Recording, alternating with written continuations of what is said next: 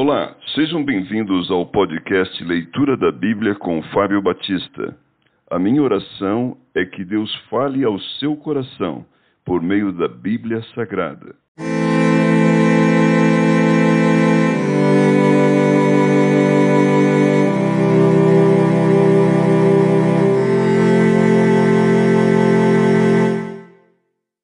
Jeremias capítulo 16 A vida solitária do profeta, figura do povo. Veio a mim a palavra do Senhor, dizendo: Não tomarás mulher, não terás filhos nem filhas neste lugar, porque assim diz o Senhor acerca dos filhos e das filhas que nascerem neste lugar, acerca das mães que os tiverem e dos pais que os gerarem nesta terra.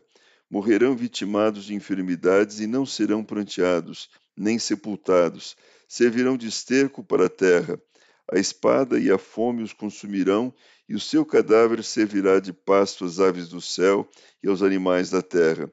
Porque assim diz o Senhor: Não entres na casa do luto, não vás a lamentá-los, nem te compadeças deles, porque deste povo retirei a minha paz, diz o Senhor, a benignidade e a misericórdia.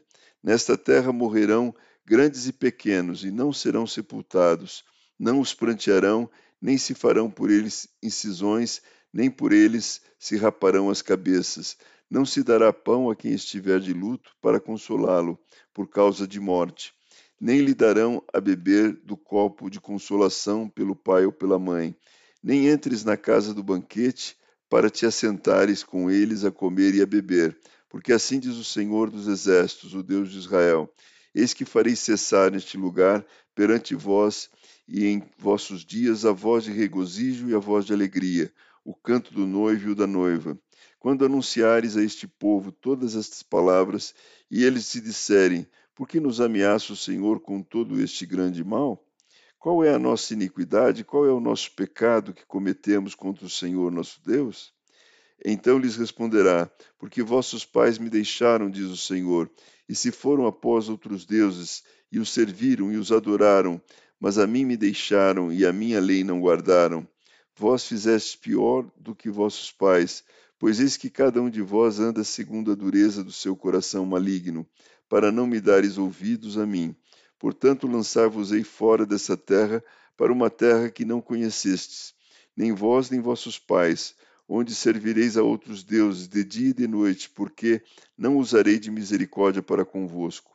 Portanto, eis que vem dias, diz o Senhor, em que nunca mais se dirá: tão certo como vive o Senhor, que fez subir os filhos de Israel do Egito, mas tão certo como vive o Senhor, que fez subir os filhos de Israel da terra do norte e de todas as terras para onde os tinhas lançado.